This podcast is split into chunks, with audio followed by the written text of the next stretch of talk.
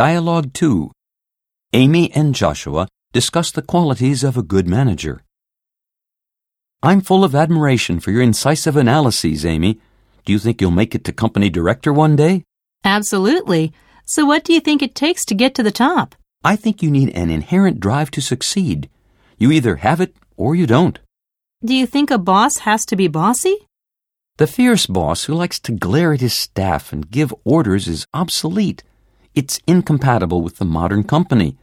These days, good explanatory skills are required. Managers have to be able to encourage and facilitate their staff's efforts. You mean they have to flatter their staff? When necessary, but they also have to know how to be frank. How about financial skills?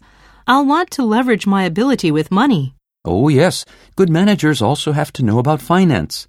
They have to negotiate salaries, control expenditure, and minimize waste.